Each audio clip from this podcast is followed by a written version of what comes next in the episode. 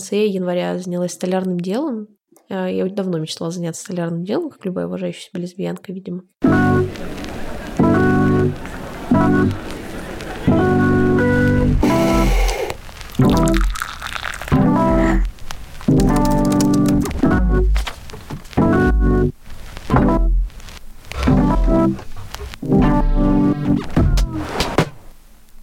Всем привет! Я решила записать самый бесполезный выпуск на свете.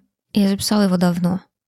Но чтобы сделать бесполезный выпуск на свете, все равно нужно поработать, поэтому я выпускаю его так поздно. В этом выпуске Катя, которая тоже была уже здесь в подкасте, Катя Кудрявцева, она, вы, может быть, ее знаете по подкасту на распашку или лесбийскому лобби. Она просто рассказывает, как купила хлебопечку, ходит в мастерскую, читает книжки, и вообще существует сейчас в России. Есть версия, что польза от этого выпуска ноль, но он, может быть, кому-то побудет фоновым шумом и хотя бы на 0,1% сбавит тревогу. У меня тут плюс 13. Ну, иди нахуй. Ну, это, кстати, такая, ну, типа, непонятная погода. Я взяла одежду, потому что я думала, что я знаю, что такое плюс 15.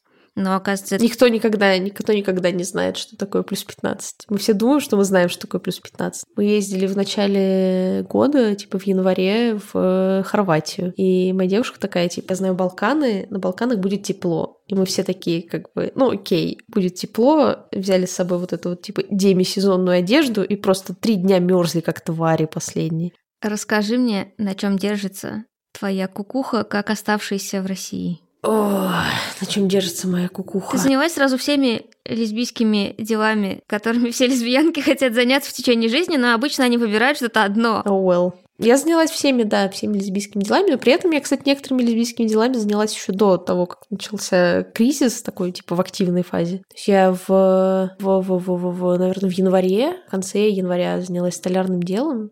А, я давно мечтала заняться столярным делом, как любая уважающая себя лесбиянка, видимо.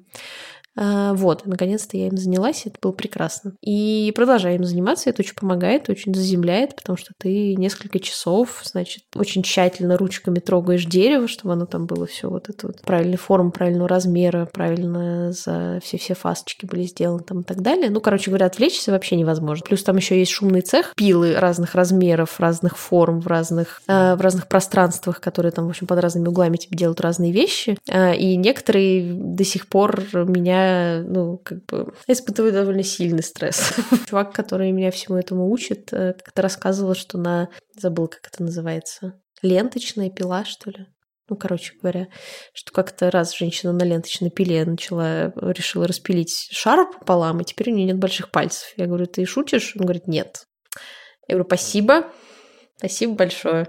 Мне и так было не очень приятно, но теперь мне вообще неприятно. Вот, ну, в общем, короче говоря, когда ты работаешь с такими инструментами тупо ради развлечения, тебе вообще не нужно это делать, на самом деле, по жизни. Ты не получаешь за это денег, никаких, как бы, ничего. Ты просто платишь за это деньги, приходишь и, как бы, пользуешься этими инструментами, чтобы сделать себе, не знаю, скворечник. Вот, поэтому в этом контексте, конечно, это, не знаю, возвращает тебя в тело, видимо, которое ты можешь потерять, если будешь недостаточно внимательна.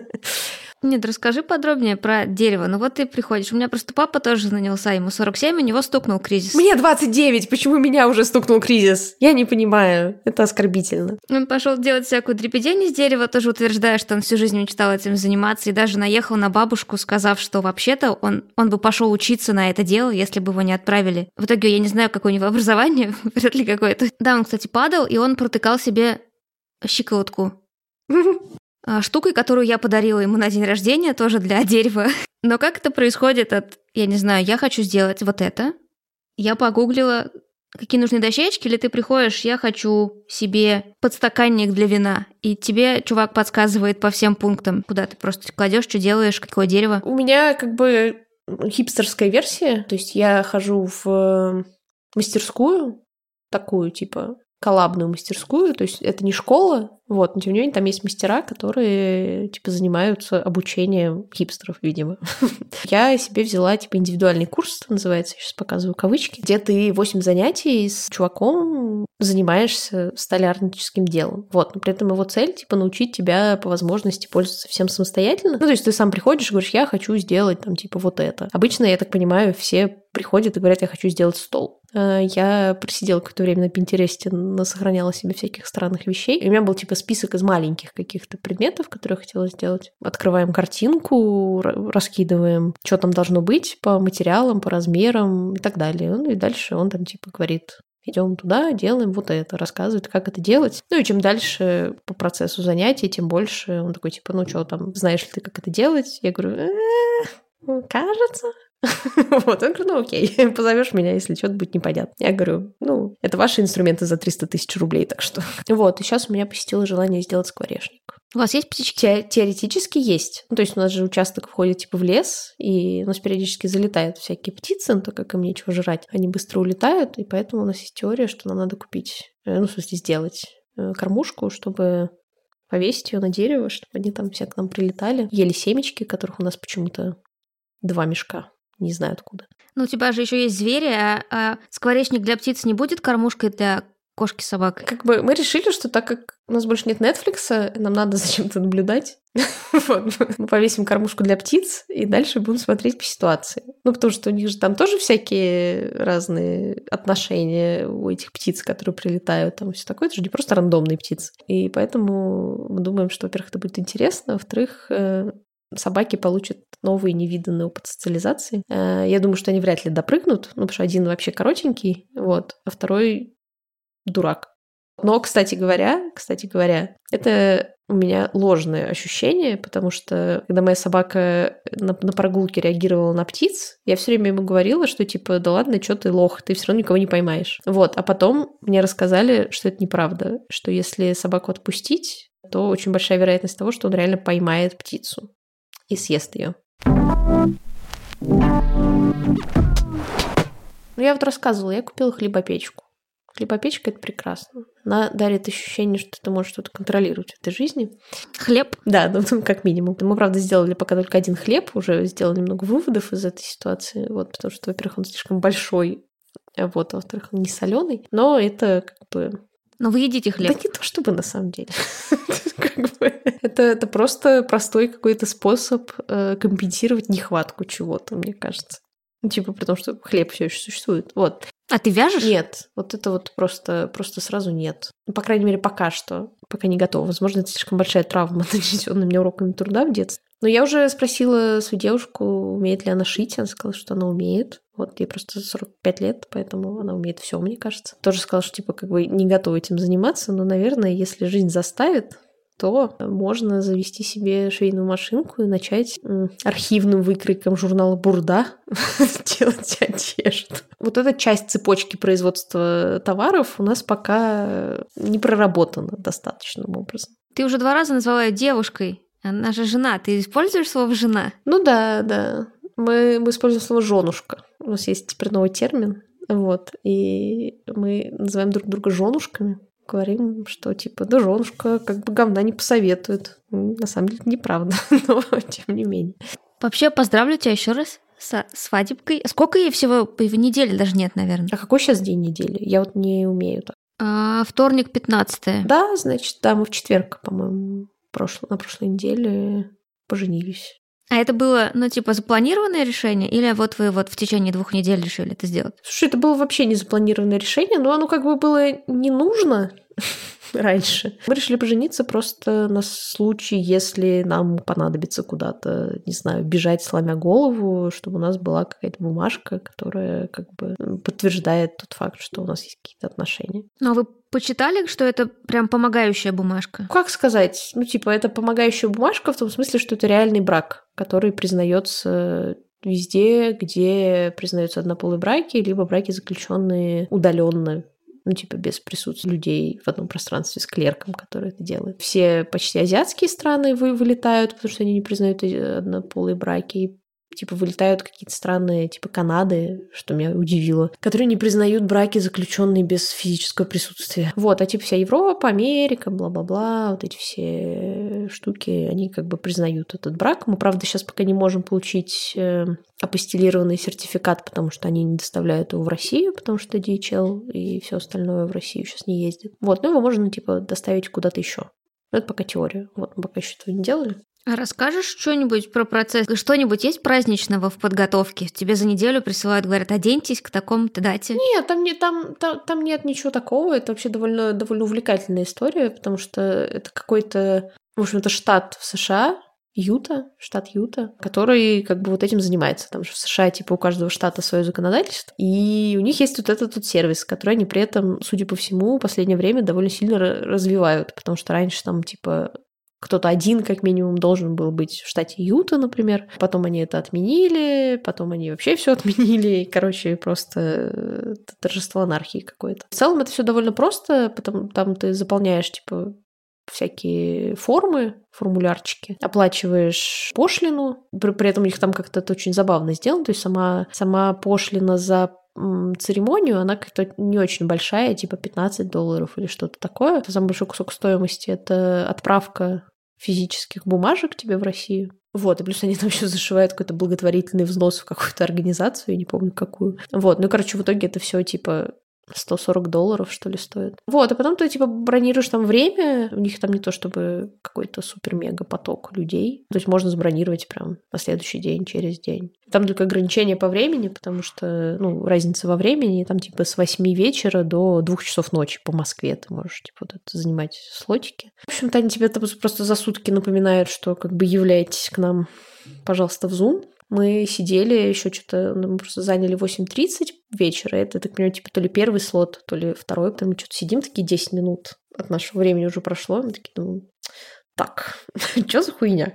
Чего потом заходит милый какой-то клерк из э, штата Юта, он какую-то прочувственную речь даже там прочитал про то, как надо себя в браке вести, как себя в браке вести не надо. Партнеры, надо как-то друг друга слушать, решать вопросики. Ну, короче говоря, такую прям э, речугу прочитал. Там при вас должно быть два физических свидетеля, которые скажут, что типа да, мы реально видели, как эти люди реально сказали, что они согласны. Можно прочитать какие-то ваус, вы обменитесь кольцами, он говорит, все готово, вы, вы женаты, до свидания. Я пошел на следующую свадьбу. За спиной такой типа стеклянный какое-то окно, ну типа он сидит явно в каком-то абсолютно административном здании в городе Прово, такое матовое белое стекло, и там ходят люди, ну то есть, видимо, какой-то коридор, и кто-то такой там даже в какой-то момент стоял, так махал рукой в стекло.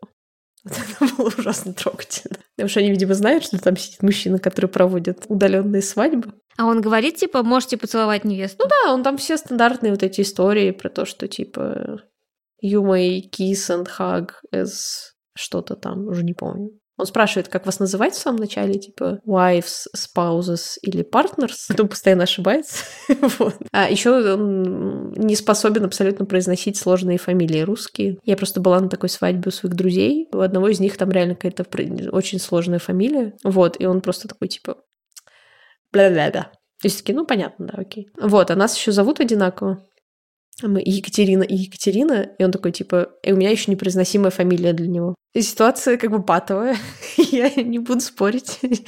Сделать с этим ничего невозможно, поэтому я тоже была какая-то типа куда да да Смешно, что он это, ну, он типа в самом начале, вначале спрашивает, типа, откуда вы? Мы такие, типа, говорим, из России. Он такой говорит, а, окей, понятно. И он э, не знает название страны, с которой мы находимся в непримиримых разногласиях сейчас. То есть он знает, что такое Россия, и он говорит, типа, вы там с кем-то вот это вот. Мы такие, ну да, с кем-то там. вот это вот, окей. Интересный такой тоже взгляд на то, в какой реальности живут другие люди. Они что-то слышали, что где-то там что-то происходит, и они не могут отправлять документы в Россию. Это все, что они знают. Как читаешь новости ты и читаешь ли, и пытаешься ли это ограничивать? Слушай, я пытаюсь это ограничивать. Я как раз недавно тоже своей женушке рассказывала, что ну, у меня есть какая-то такая компульсивная привычка, как, наверное, у многих людей, типа заходить в соцсети и смотреть, что там при любой удобной или неудобной ситуации. Э, вот, и сейчас я просто сознательно я выключаю VPN, и я такая, типа, по привычке захожу куда-то, там ничего не грузится, я думаю, ну и хуй с ним, пойду посмотрю, как дела у птиц. Как бы у меня нет каких-то супер жестких правил, но я очень сильно вижу влияние как бы, потребления контента на свое сиюминутное состояние. Ну, то есть в моем сиюминутном состоянии, тут фу э, типа, все нормально. Из-за, ну, там, из-за пандемии, из-за образа жизни, из-за всего остального и раньше были довольно сильно как бы, ну, как-то исключены из активной там городской жизни, например, и вообще это довольно мало нас касалось... Ну, меня вообще, я, типа, никогда не читала новости. Я пять лет проработала в медиа. вот, я... Ну, то есть, как бы я узнавала новости только тогда, когда они как-то реально влияли на то, что со мной происходит. То есть, у меня не было вот этой привычки потреблять новости и тревожиться. Вот, и сейчас, как бы, эта история, при том, как, как бы я не хотела ей сопротивляться, она как бы за... забралась в мою жизнь, к сожалению. Я стараюсь ей сопротивляться. То есть при этом, понятное дело, что у меня есть много количества там моих ближайших друзей, которые там уезжают, у которых жопа, у которых все плохо, бла-бла-бла. Ну, то есть мы вот прошлую неделю всю, и даже, ну, прошлые полторы, наверное, недели э, провожали, собирали, помогали нашей подруге украинке, которая уехала на прошлой неделе как раз в в Европу. Ну, и как бы и с этим ты ничего не можешь поделать. Типа, у тебя есть близкий друг, у которых, у которого родители в Харькове прямо сейчас находятся, и как бы ничего хорошего не происходит. Когда ты находишься в каком-то контексте вот жизни другого человека, ты понимаешь, как это работает. Но я понимаю, что чтение новостей там типа эти уходят с рынка или в эту страну больше нельзя летать, они, они только производят тревогу. Они ничего тебе не дают. Они не дают тебе никакой информации о ситуации, в которой ты сейчас находишься, не дают тебе информации для того, чтобы принимать какие-то повседневные решения. Сейчас я как раз недавно вспоминала, типа, кризис там 14-15 года, ну, кризис 2008 года меньше, потому что тогда было, мне было мало лет, и меня это не очень касалось. Но я понимаю, что я вот кризис, опять же, в кавычках, типа, кризис 14-15 года не помню вообще. Я помню одну единственную вещь, что я начала зарабатывать деньги, а доллар вырос, и, и евро выросло. И я такая, блядь. Только я собралась как бы колесить по Европе, как снова это дорого стоит. Ёб твою мать. Вот, но я не помню, ну, типа, у меня нет никакого эмоционального воспоминания о том, как это проживалось, как это было, это вообще никак не было. это было, были новости, типа, ты думал, ёб твою мать, доллар вырос, ну ок. И все. Твоя повседневная жизнь не была затронута этим вообще никак. И мне вот интересно, как будет вспоминаться текущая ситуация, потому что мне кажется, что, во-первых, э, сейчас, типа, огромное количество людей живут ровно в том же самом состоянии, типа, блядь, доллар вырос, никуда нельзя поехать. Ну и типа это все, что их волнует. Не, не знаю, не уверена, что это не уверена, что это плохо на самом деле. Вот, завидую людям, которые... Я иногда захожу на РБК почитать новости, там пишут, что все да, нормально, все будет. И я такая... Ах, альтернативную реальность заглядываешь, там все хорошо, и ты думаешь, ну окей, ладно. Некоторое время можно поверить, что все окей.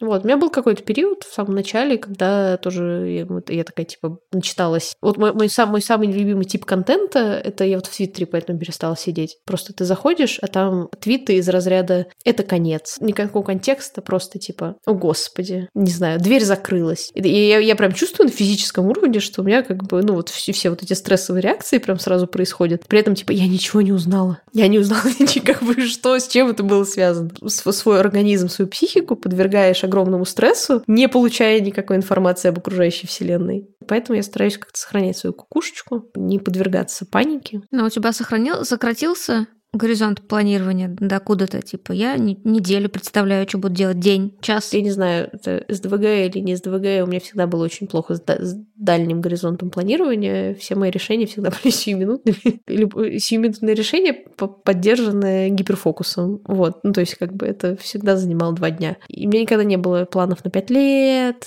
в этом году мы будем делать вот это. Ну, типа, вот это просто не, не знаю, не то, как я жила жизнь. А у меня был прям очень сильный период недели две назад, может, меньше. Полторы это был период злости очень сильный, потому что очень многие там типа план, ну вот эта вот история про то, что у тебя украли будущее. Ну я вот часто как-то так немножко с иронией говорю, но это вот, вот это я переживала довольно неприятным образом, потому что иллюзия благополучие, иллюзия глобализации, иллюзия доступности мира, она, вот, вот это я переживала довольно тяжело, потерю вот этой иллюзии. Э, при том, что как бы, как ударенный гуманитарным знанием человек, я знаю, что я всегда знала, что это иллюзия, всегда знала, что вот эта вот видимость того, что весь мир тебе доступен, что ты можешь сделать все, что угодно, что ты можешь решать, как ты будешь жить свою жизнь. Это видимость, это, ну, как бы, в это нельзя верить, на это нельзя полагаться никогда. Но вот вот это меня прям разозлило. Меня разозлила бессмысленность. Ну, то есть, вот я еще тоже вспоминала на фоне ковида, что когда ударил ковид, было типа непонятно, было страшно, было некомфортно, было много всяких там тоже типа метаний и стрессовых закупок, и вот это вот, да, через неделю все закончится, вот это все. Но при этом э, ни против чего, что касалось ковида, у меня не было там ощущения типа злости или несправедливости, потому что это была природное и природное явление. Как бы мы хуево на него реагировали, да, возможно, как бы разные страны выкатывали странные политики, да, возможно, но это было, ну, это как бы сущностно это все сводилось к тому, что это событие, которое никто, ну, не никто, но оно было плохо предсказуемо. К нему невозможно было подготовиться в текущем устройстве нашего общества, которое, опять же, мыслит только планами на квартал. Не было никакой инфраструктуры, чтобы готовиться к такого рода событиям, потому что это финансово невыгодно. И у меня был какой-то типа, ну блин, ну ок, можно злиться на плохую погоду, но если ты злишься на плохую погоду, дурак ты, а не плохая погода. С этой историей у меня вот в первое время была прям типа сильная злость, потому что это типа тупая, несправедливая, идиотская хуйня, которая никому не нужна, которая была сделана просто, ну, типа, бессмысленная, Иди, ну, как, блядь, просто.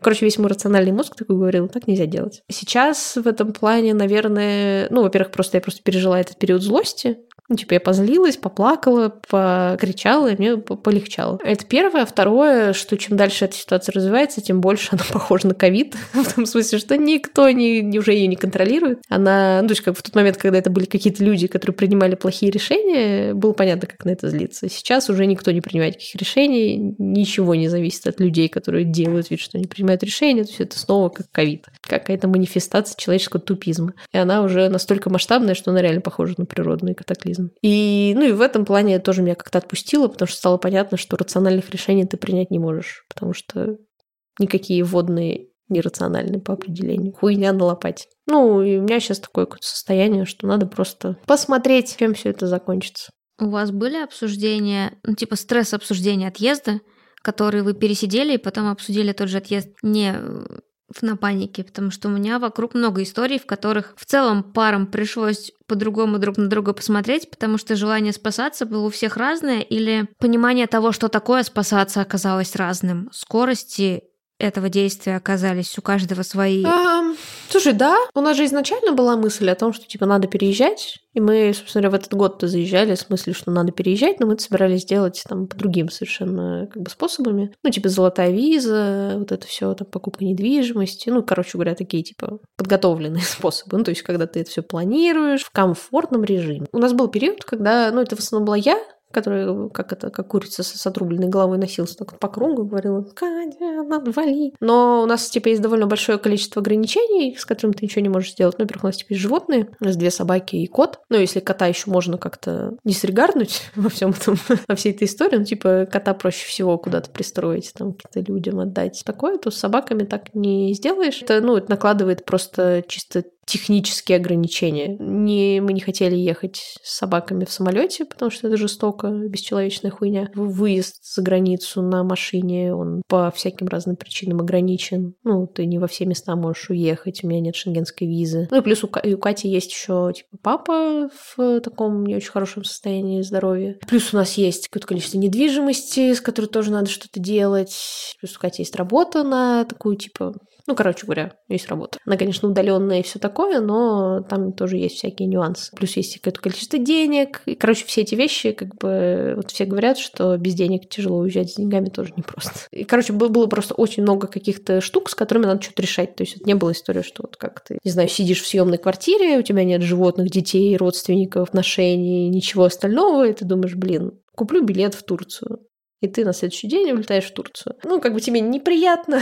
вот у нас была прям увлекательнейшая история. Катин друг э, уехал, смотря в Стамбул, там где-то, типа, не знаю, через неделю после начала всей этой ситуации. Он, типа, остался без работы, потом валили вот эти вот, у него, типа, нет денег, валили все эти ограничения на карты, и Катя такая, я тебе скинула денег, Просто, блядь, прямо сейчас встаешь, идешь и снимаешь. Если ты их снимаешь, я скину тебе еще денег. И вот тебе еще как бы контакты моей подружки, она сейчас в Стамбуле, иди, пожалуйста, пожалуйста, с ней познакомься, она как-то, наверное, поможет тебе не сдохнуть в канаве.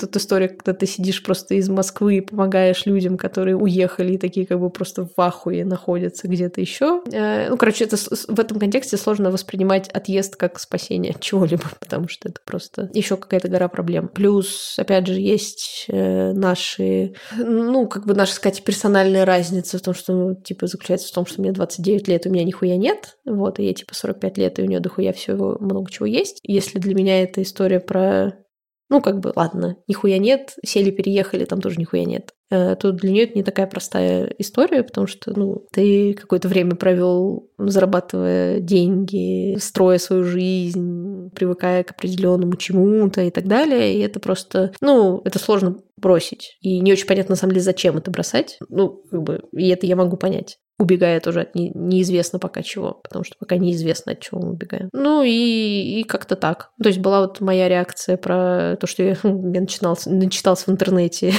Кать, давай. Типа, что мы будем делать? О чем будем делать с тем, что здесь. И в тот момент, когда ты начинаешь рационально разбирать, ты понимаешь, что, ну, конечно, в этом нет смысла. Ну, типа, никакой рациональный аргумент сейчас, к сожалению, тебе не скажет, что тебе надо уезжать. Если у тебя нет обещаний работы, какого-нибудь там, типа, мега-контракта в долларах или еще что-то. В тот момент, когда я это как бы рационально поняла, и когда я прожила в себе вот эту историю, что на самом деле вот эта реакция убегания, она не моя, абсолютно подобранная в интернете.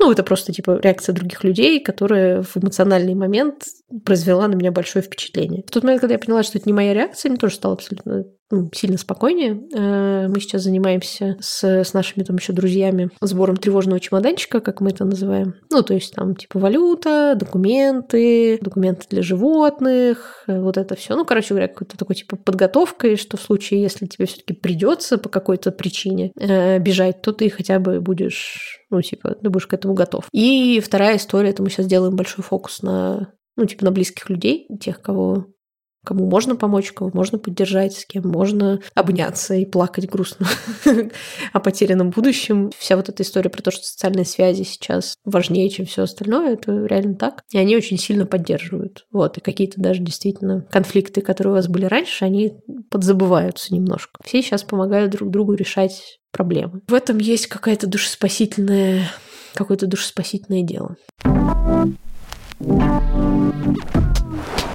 Я тут решила, я перестала бегать как э, курица с отрубленной головой в плане переезда, вот, но я продолжаю как-то бегать в таком режиме с тем, что делать со своей жизнью. Вот, и я решила, что надо попробовать все таки поднатянуть свое социологическое знание до какого-то уровня. Не знаю, буду ли я этим заниматься по жизни, но я решила попробовать. Так что теперь я читаю книжки по социологии.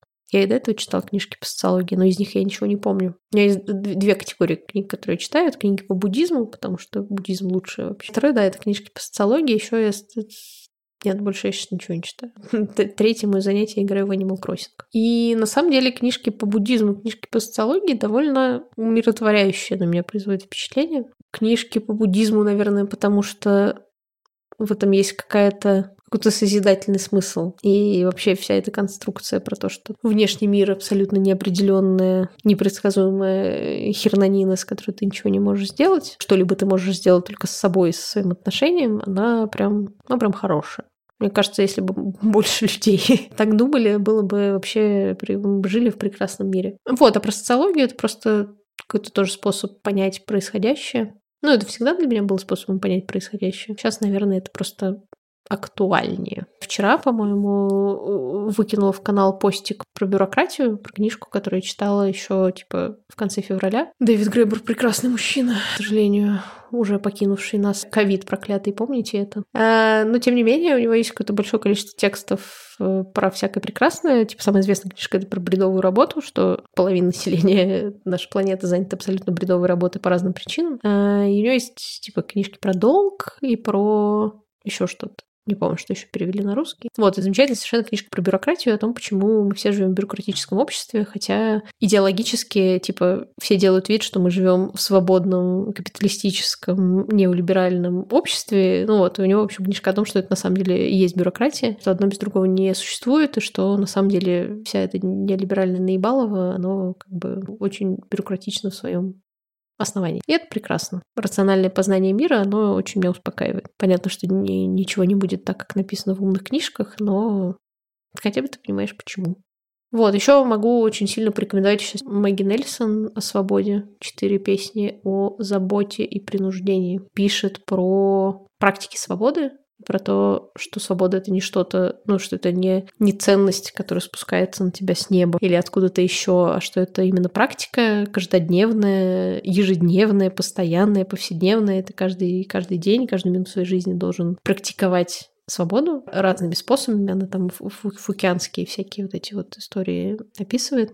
Вот, а вторая очень интересная тема про заботу в максимально широком контексте, про то, насколько много стрёмной и абсолютно ебаной хуйни творится из, ну вот, из этого концептуального аппарата заботы. Как это на персональном уровне бывает, что человек, не знаю, не рассказывает, не дает тебе всей информации или запирает тебя дома, чтобы ты не ходил гулять с какими-то чуваками стрёмными, которые, значит, тебе дадут наркотики, что, ну, как бы, что это на самом деле, с одной стороны, это ограничение свободы, а с другой стороны, это забота, практика заботы о тебе, что очень часто забота становится как раз практикой отъятия свободы у тебя на очень разных уровнях. Она там рассказывает, например, про всякие неолиберальные политики в университетах, которые в попытке заботы о всяких разных группах, разных социальных группах в конечном итоге просто уничтожают свободу полностью, то есть что как бы никакой свободы высказывания вообще не остается. Та же самая история там про мету, например, ну и э, очень просто эту всю историю экстраполировать на текущую ситуацию, когда история про санкции — это же типа практика заботы, но в конечном итоге все все как бы сидят и обтекают, причем как те, против которых санкции, так и те, от чьего лица эта забота типа осуществляется.